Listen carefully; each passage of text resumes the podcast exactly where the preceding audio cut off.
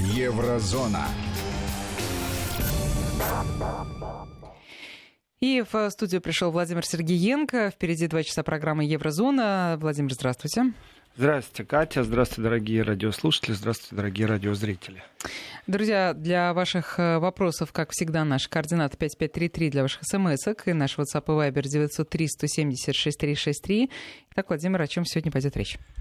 Ух, я бы хотел поговорить о Германии. Все-таки дата 30 лет объединения Германии или падения стены, как хотите. Здесь очень большая тема. Очень много звонило наших коллег, ваших коллег. А, и немцы, немецкие СМИ спрашивают, как я вижу Германию изнутри. Ну, все-таки взгляд со стороны тоже в какой-то мере существует. А, российские СМИ спрашивали, как же, как же вот Германия выглядит сегодня, разделена ли Германия сегодня стеной. Все-таки, а, когда достигла весь 9 ноября о том, что стена упала, стена рухнула, это для многих было долгожданное событие, но ему же 30 лет. И вот что сегодня, как сегодня? И в этом отношении, ну, очень много вопросов, и действительно ключевые фигуры тех времен — это Гельмут Коль, Михаил Горбачев, а, Эгон Кренц. В принципе, они знают именно с точки зрения функционеров, политических деятелей, но есть еще и народ, у которого свое восприятие было.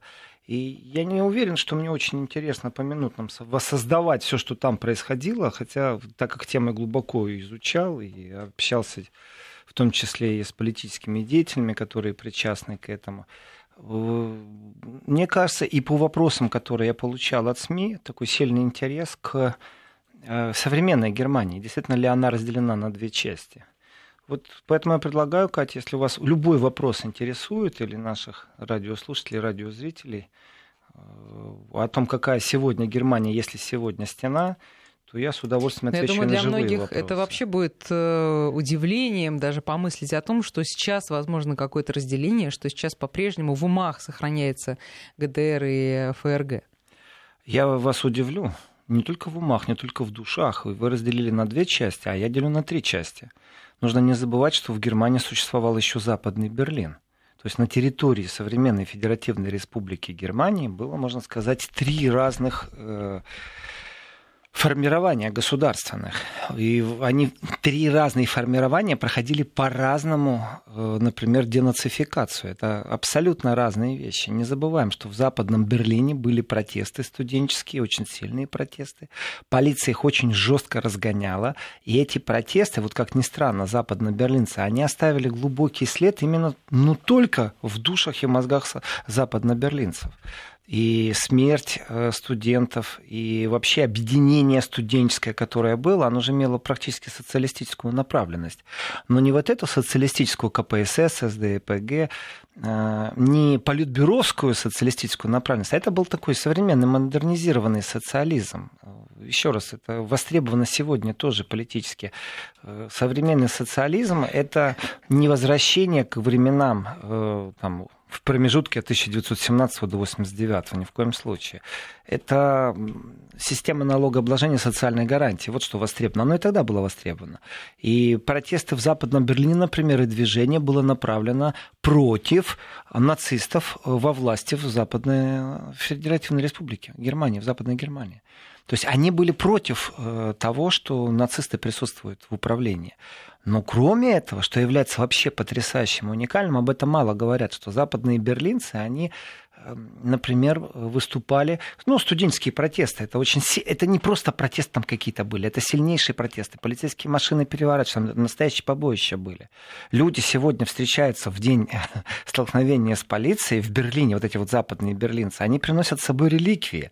При мне складывали э, остатки маячка синего на полицейской машине там 65 -го года. Они тогда эту машину перевернули и разобрали, каждый из них полиция их отлавливала, а они разобрали вот этот вот синий маячок, и они друг другу прикладывали как пазл 3D. И сейчас они и... просто приносят и оставляют? Не, они приходят, это у них как а символ друг да. другу, да, они радуются этим встречам, и я был на такой встрече, они действительно считают, что они иные западные берлинцы, и я поддержу, что они иные, они, я их отличу тоже после некоторого общения, вот ты сидишь с человеком, и ты можешь сказать, что он западный берлинец. Почему? А у них вот какой-то это менталитет иной был.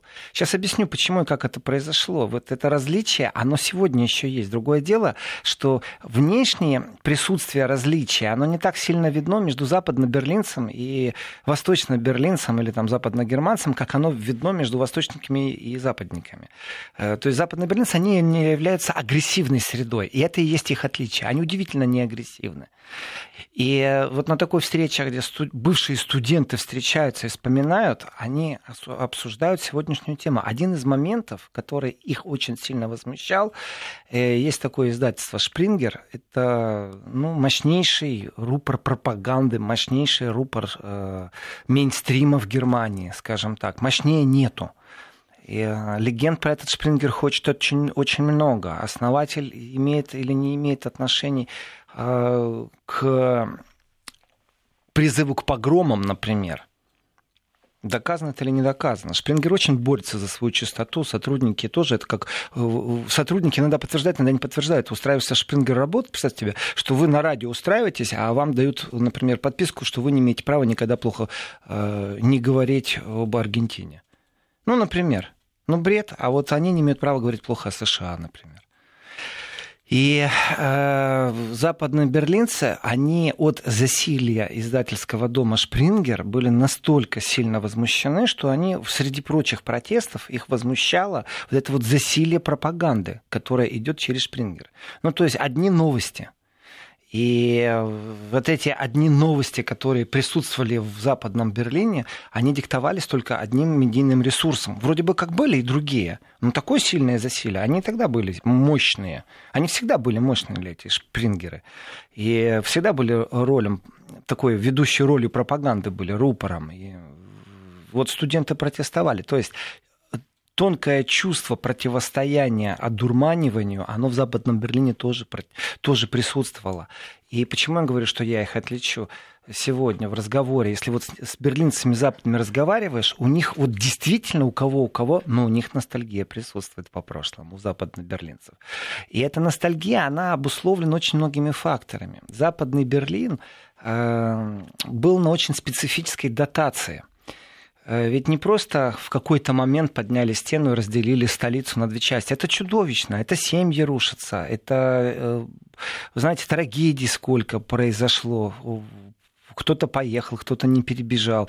Но представьте себе вот просто в Москве черту пополам ну, там, одна третья Москвы, все, и нельзя ее пересекать больше. Только по спецпропускам, только спецлюдям, а вообще разделительная полоса, и если ты попробуешь перебежать, в тебя стреляют. Но это же чудовищно, само по себе чудовищно. Обусловлено это политически, обусловлено это провокациями, спланировано это, не спланировано, это исторические вопросы.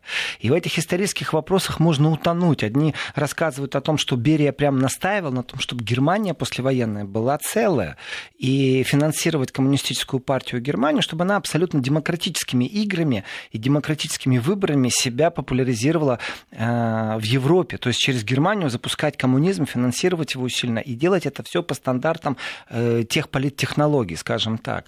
Э, ну, это же историческая вещь. И насколько это правда или неправда, судить, знаете, э, немцы не признают этого. Они говорят, что Берия плох, э, и не мог Берия предлагать таких демократических реформ, наоборот, США там хороши. И во всем этом разбираться, вот действительно, сегодня не хочется копаться. Я хочу сегодня рассказать больше о сегодняшней Германии и где эти границы проходят. И вот западный, западный Берлин, когда его заблокировали, началось спасение западного Берлина. Ведь на Западе это был шаг тоже такой потрясающий. Представляете, там каждую минуту самолет приземляется, а в нем мука, картофель, сахар, хлеб. Ну, город в изоляции. Город в изоляции. Это стало символом. Соответственно, когда город в изоляции, у некоторых технологов появилась такая потрясающая мысль. А давайте мы сделаем так, чтобы Западный Берлин был, ну, что-то типа рая и издевкой над Восточным Берлином. То есть полная демонстрация и максимальная пропаганда. Смотрите, как у них там хорошо, как у вас там плохо. После войны всей Германии плохо было, на самом-то деле. Она была разрушена.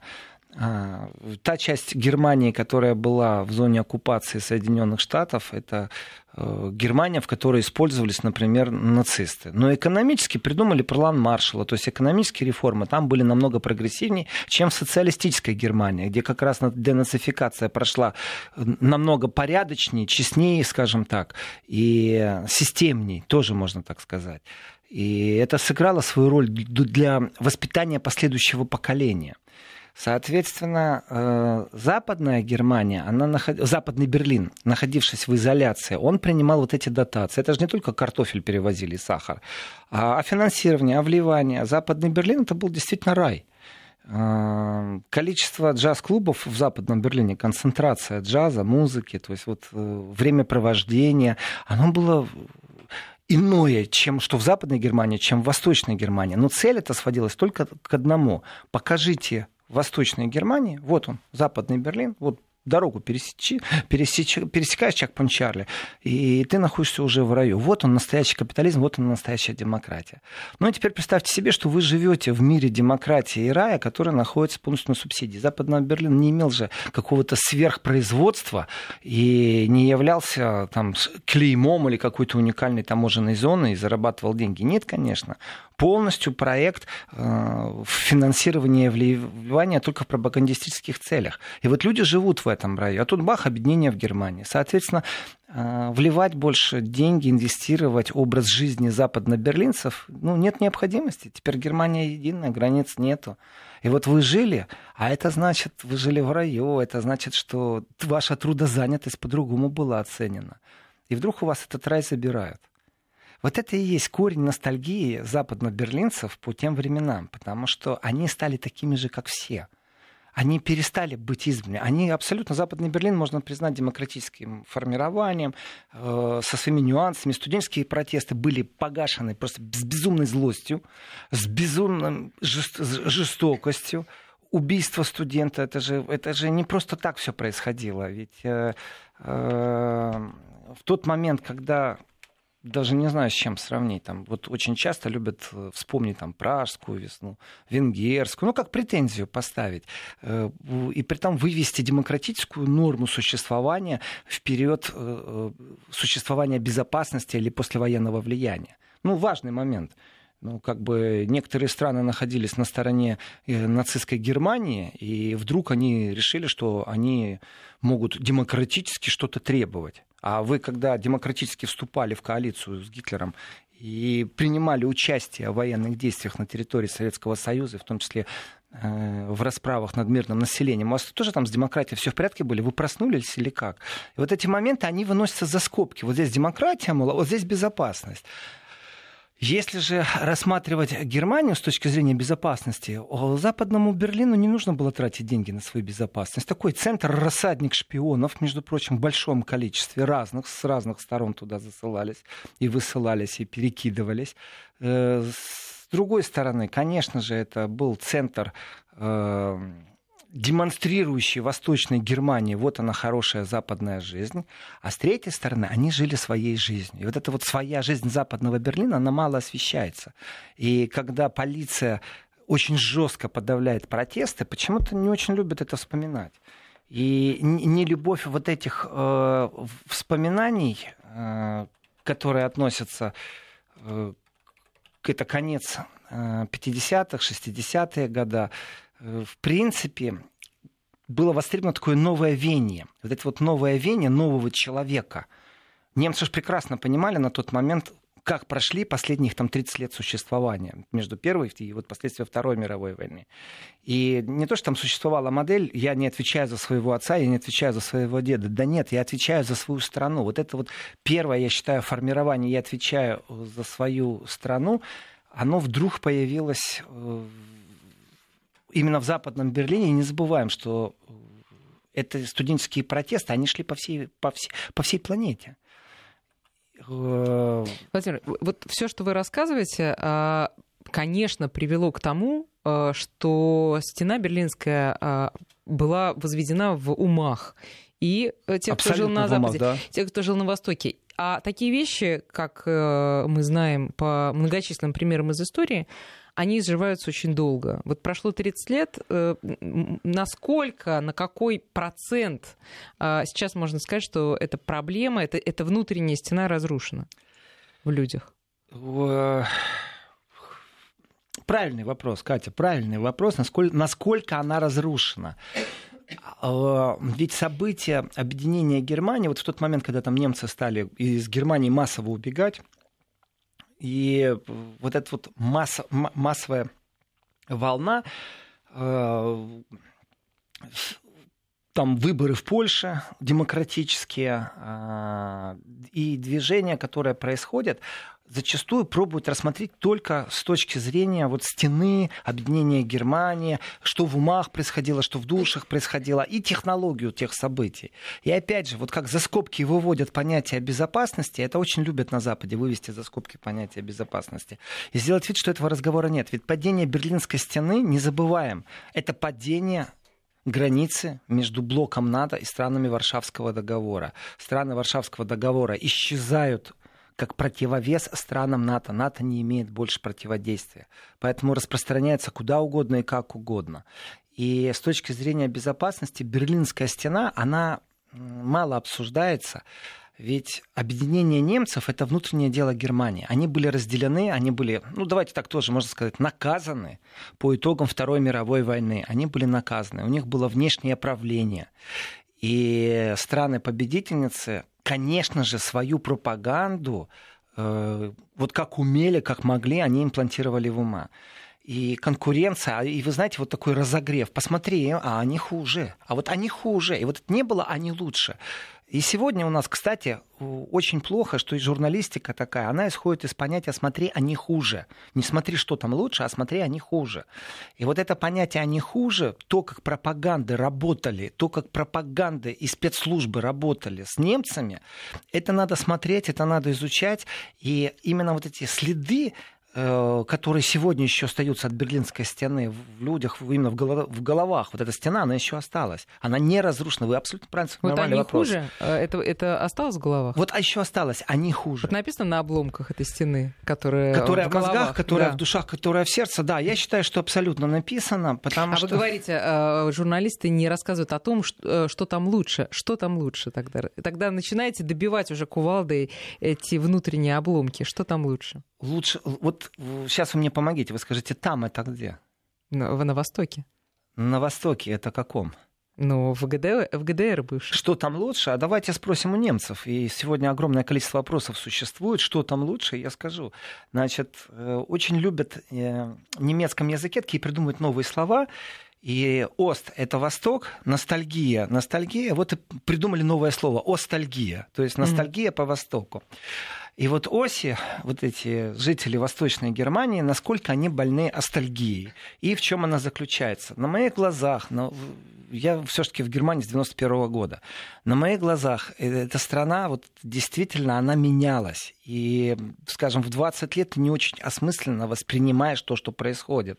Ну, подумаешь, там Коля на руках носят. И, кстати, вы знаете, что когда э, стена рухнула в одной части Германии, Коля просто освистывали в Западную Он когда из Польши резко прервал свой визит в Польшу, в Польше произошли выборы, и он извинился, сказал, вернется через неделю, очень деликатно должен был вернуться в Германию, потому что стена рухнула. И он приземляется, тоже такой вопрос, прямой связи не было, вот так вот взять, знаете, из Польши и приземлиться в Восточном Берлине можно, потому что варшавские страны еще там коммуницировали. Ну, например, а, в Восточном Берлине взять и приземлиться американскому самолету было невозможно, или западно-германскому, то есть там процессы были. В общем, добрался Коль через Гамбург в Берлин, и в западном Берлине Коля освистывают. Вот он, западный Берлин настоящий. Они освистывают Коля, ведь Коля освистывали очень много, яйцами его забрасывали. Он не то, чтобы там любимчик, это Восточную Германию, он там с, с флагом, э, знаете, объединения Германии пришел. А на самом деле до сегодняшнего дня есть понятие аннексии. Западная Германия, по всем признакам, она просто аннексировала Восточную Германию. Я сейчас не себя цитирую. Это не я придумал эти слова. И с точки зрения ностальгии, вы что думаете, какой-то немец реально хочет чтобы его вернули в пространство, где его друзья на него пишут доносы? Нет, конечно. И вот этот момент медийный, в том числе мейнстримовский, в том числе и политтехнологический, зачастую, если у тебя есть ностальгия, значит, ты какой-то вообще ненормальный. Ну как же ты можешь за диктатурой страдать, э, и как ты можешь мечтать, чтобы диктатура вернулась? Ответ очень простой. За диктатуру никто не страдает. Никто не мечтает, чтобы вернулась Штази. Но офицеры Штази сегодня говорят, да они мечтали о таких средствах, чтобы вот так можно было сегодня полностью следить за человеком. У них структуры выстраивались необыкновенно, э, задействовано было много ресурсов. Э, убедить человека, чтобы на другого человека дал показания, нравится или не нравится ему рок-музыка. А сегодня в компьютер войдешь, так трым-трым-трым, пару клавиш стукнешь, и уже будешь знать все об этом человеке, о чем офицеры Штази даже не мечтали. Но дело не в офицерах Штази, и дело не в системах госбезопасности, а дело именно в управлении населением через мейнстрим. Дело именно в ложной идеологии, в ложных символах, которые преследуют или преследуют определенные круги, которые имеют влияние через мейнстрим, или формируют это влияние, или формируют мировоззрение. Другими словами, просто облапошивают население и манипулируют мнением. И вот в этом отношении восточные немцы, я имею в виду сейчас вот ОСИС, они прошли очень сильную закалку. Они знают точно, когда их начинают обманывать, когда э, им начинают рассказывать, что крэк, спекс, фекс, и будет вам пять золотых. И э, они не просто там нутром чуют, а они, вы, вы еще не успеете осознать, а они уже будут вам говорить, вы знаете, это неправда, это манипуляция. Это начинаются те старые времена запугивания, когда нас начинают кредити- э, дискредитировать и навешивать ярлыки и общественно порицать. Ведь одно из страшнейших наказаний это общественное порицание. И если разбираться в том, откуда оно берется, то это, конечно, пропаганда. Э, пропаганда добра тоже присутствует. Давайте будем все добрые, давайте будем все настолько добрые, что примем миллион беженцев. Это актуальный вопрос немцев. Но давайте будем добрые добрыми звучит красиво. Но когда говорят, давайте будем добрыми, чтобы принять миллион беженцев, и это упадет на плечи налогоплательщиков, то тогда это уже вопросы политического внутреннего существования. И вот в момент объединения Германии, Коль приземляется в Западном Берлине, его освистывают его освистывает. И он там, знаете, там машине говорит, там из кортежа выйдете, идет э, по направлению к Восточному Берлину, и тут там начинает кричать Хельмут, Хельмут, э, дотрагивается до него. Э, вопрос, почему он не любим? Почему он не любим в Западном Берлине? Этот же вопрос сильно затушевывается в сегодняшней Германии. И если, то он преподносится не как политическая составная того времени, а как, знаете, такой легкий исторический нюанс. Существование Горбачева. На Горбачева там молятся, он эту страну объединил. Он эту страну действительно легким движением руки берите волосскую камость. И при этом, э, вознося его на пьедестал, он же действительно, ему там при жизни памятник, пусть это частная территория, но тем не менее. Действительно есть памятник Горбачеву. Ну, есть. Это не памятник, там его голова такая большая.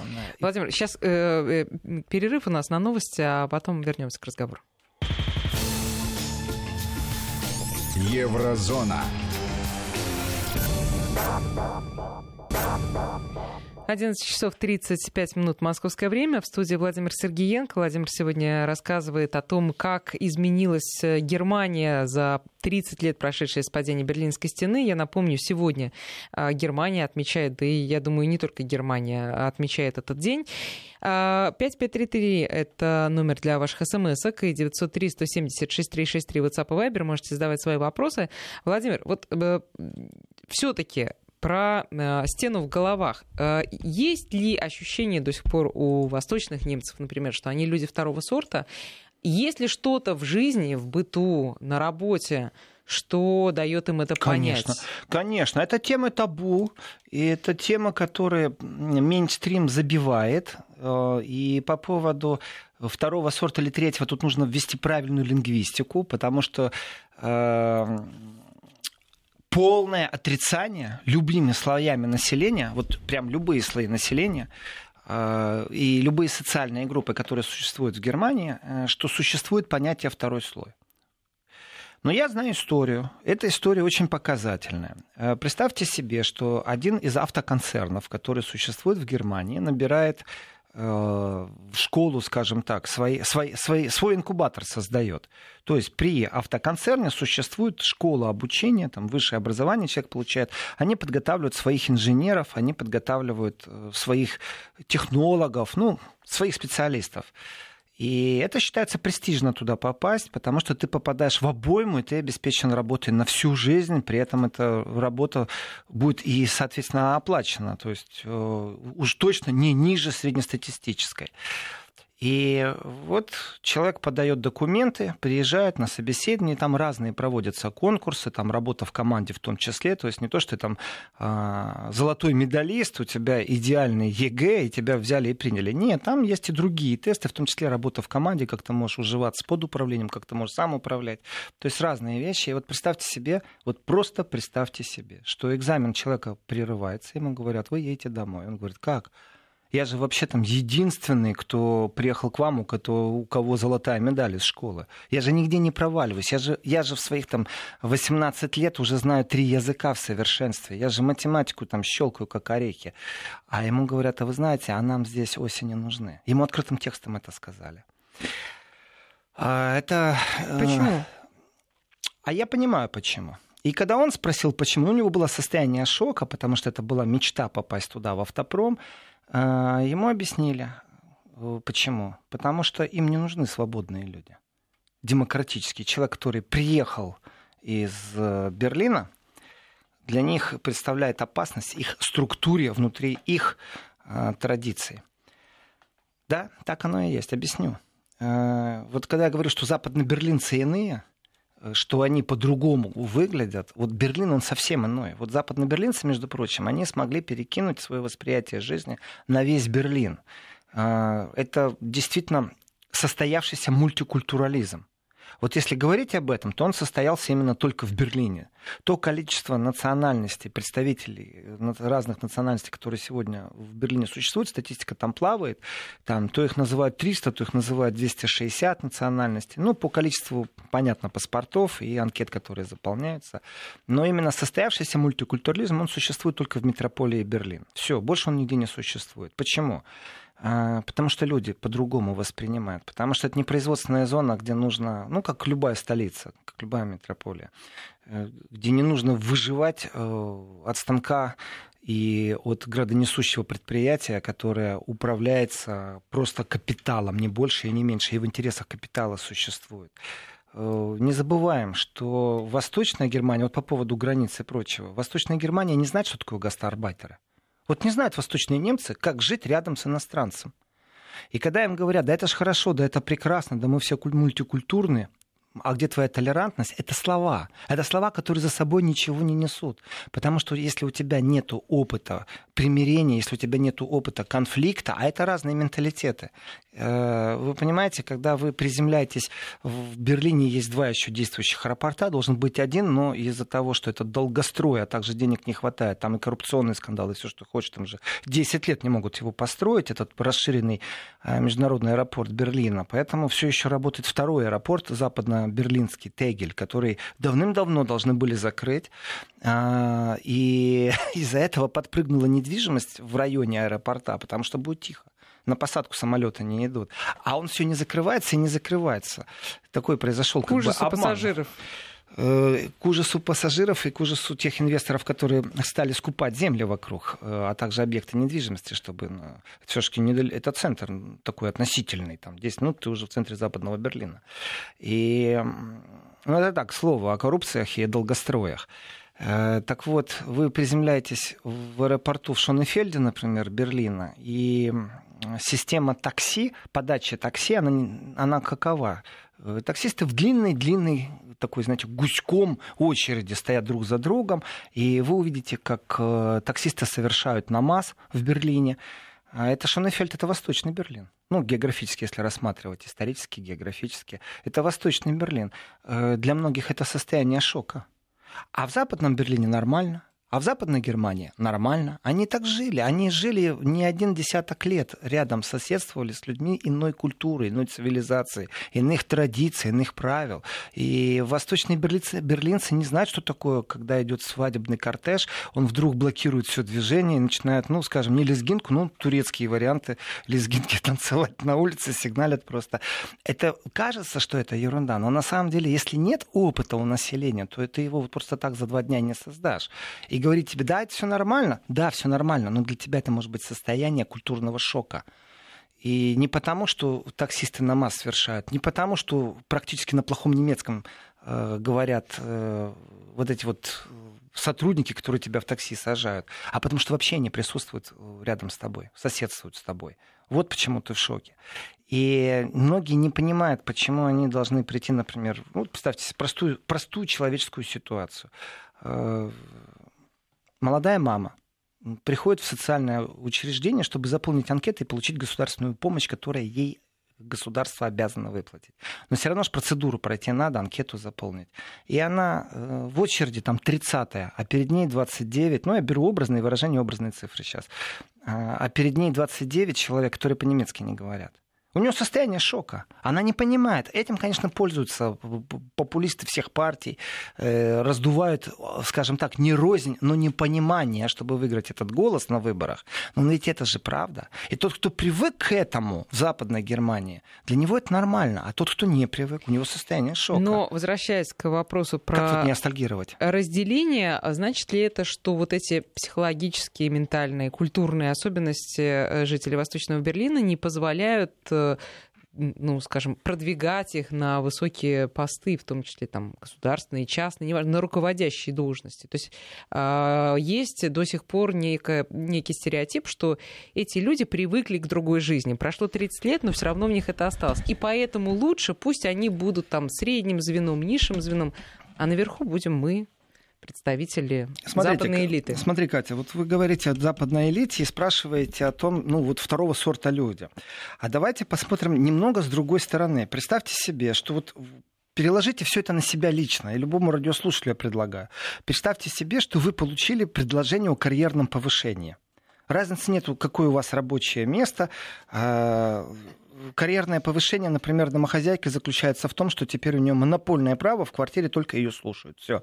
И, и, а если человек на работе, всегда можно предположить, какое у него будет карьерное повышение. И в это время кто-то заходит вам и говорит, а давайте проверим этого человека э, в его прошлом, с кем он там работал, с кем он там сотрудничал.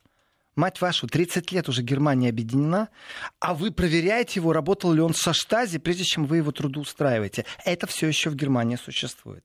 И если э, политики некоторые востребованы даже на муниципальном уровне, и вдруг выясняется, что 30 лет назад, то есть он в студенческие годы, например, дал подписку, э, что он будет, ну давайте так, стучать на друзей, стучать это же точно такие же глаголы, они оскорбительные. Не сотрудничать с властями безопасности. Сегодня с БНДшниками сотрудничать нормально. А в те времена вот восточные немцы, они не имели права сотрудничать со Штази. Почему? Потому что это было не демократическое формирование. Поэтому я не хочу дискутировать, что было там 30 лет назад. Но я знаю точно сегодня, что те, кто студенческие годы давали подписку, а так как акты все открыли, спасибо Горбачеву, это же он предал в том числе и сотрудников безопасности, и военных. Это он не занимался безопасностью. Популяризировал популяризируя просто определенные идеи, как популяризатор, популист такой. И э, тема безопасности, которая вынесена за скобку, она в Германии сегодня отрыгивается при трудоустройстве. И выясняется, что, например, этот человек не может возглавить предприятие, этот человек не может быть депутатом, этот человек не может быть во фракции. Э, почему? Вроде по Конституции все хорошо, но вы себе представить не можете, какой сразу крик начинается, какое давление мейнстрима, и людей приходится выводить из партийных должностей, а, из функционерства и переводить куда-то там, знаете, на какие-то фондовые работы. Вести ФМ.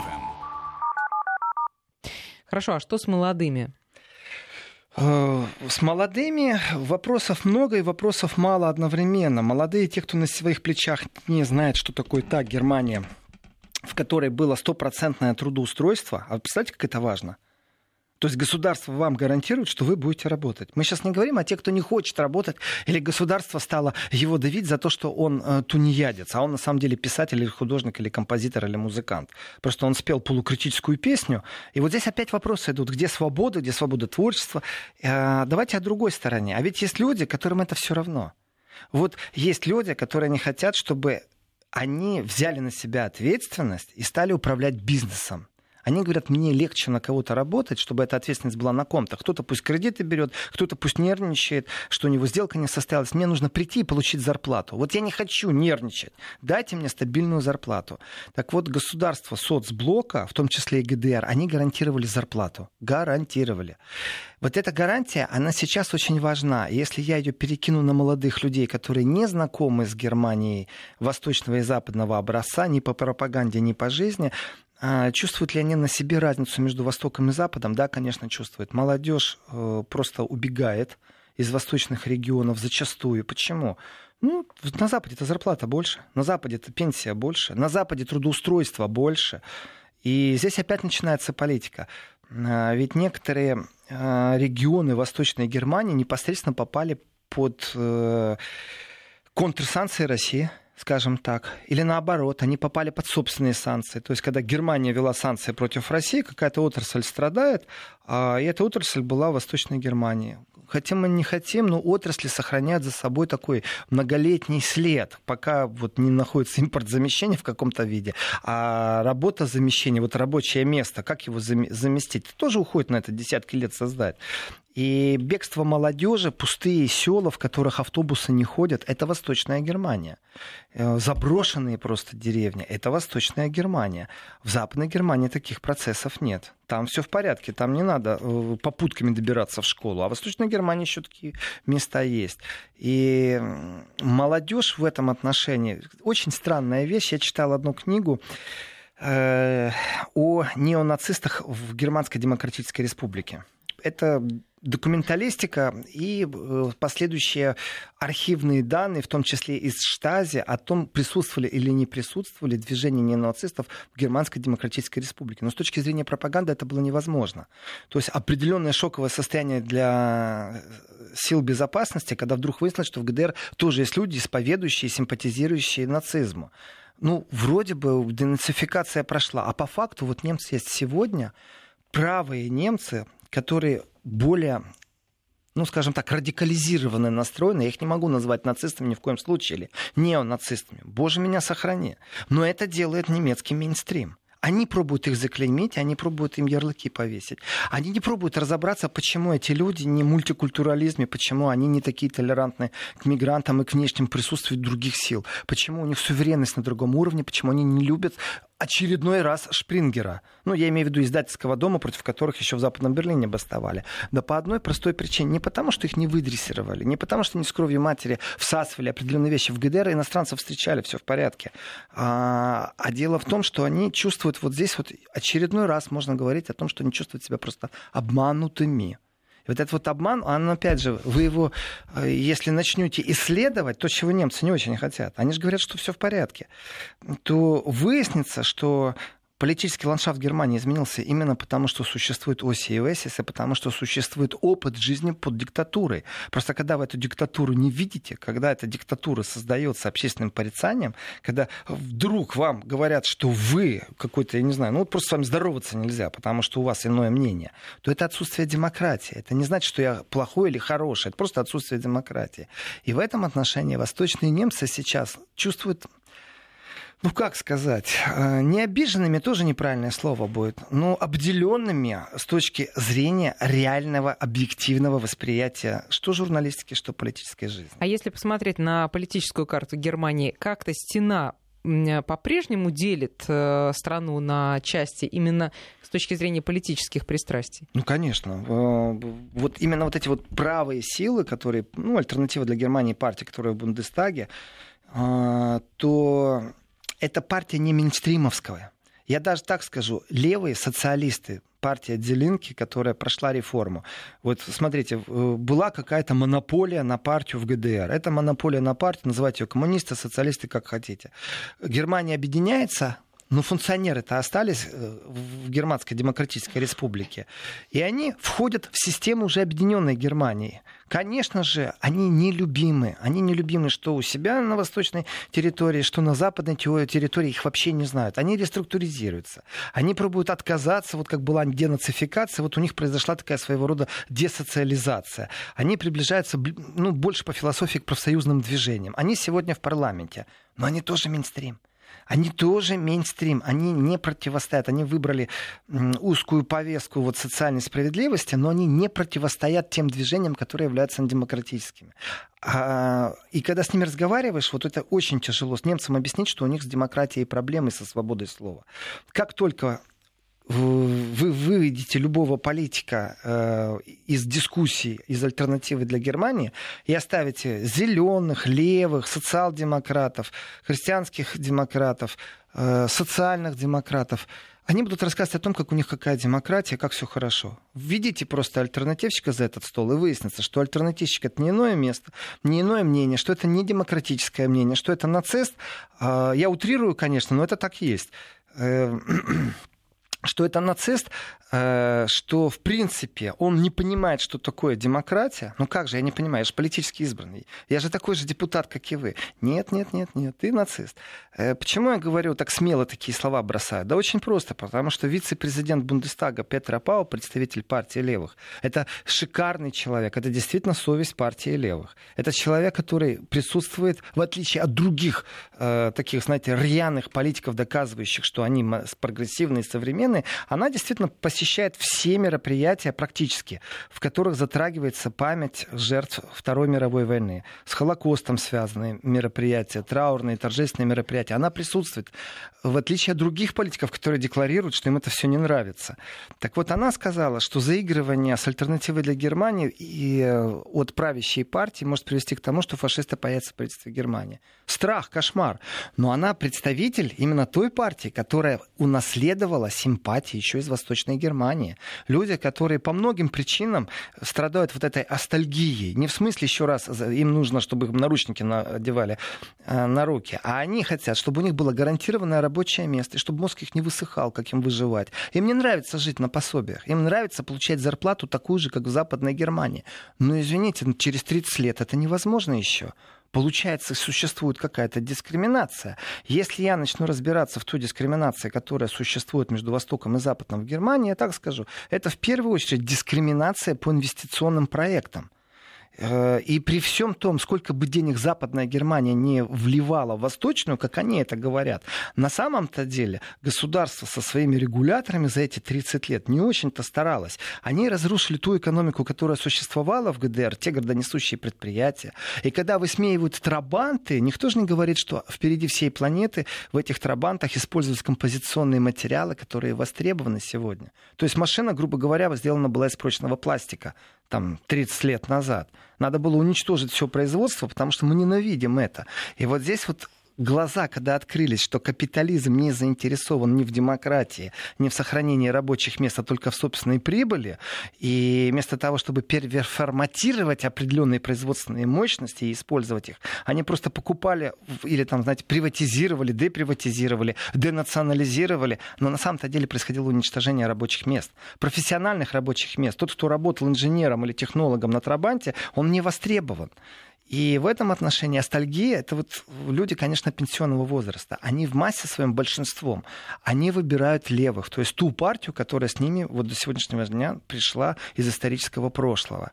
Но появление новой партии — это именно разделение в умах, по-другому не скажешь. Владимир, мы сейчас сделаем перерыв. Э, у нас в 12 часов будут новости, а потом второй час еврозоны. Я так понимаю, продолжим говорить про сегодняшнюю знаменательную дату. Но добавим политики. Еврозона.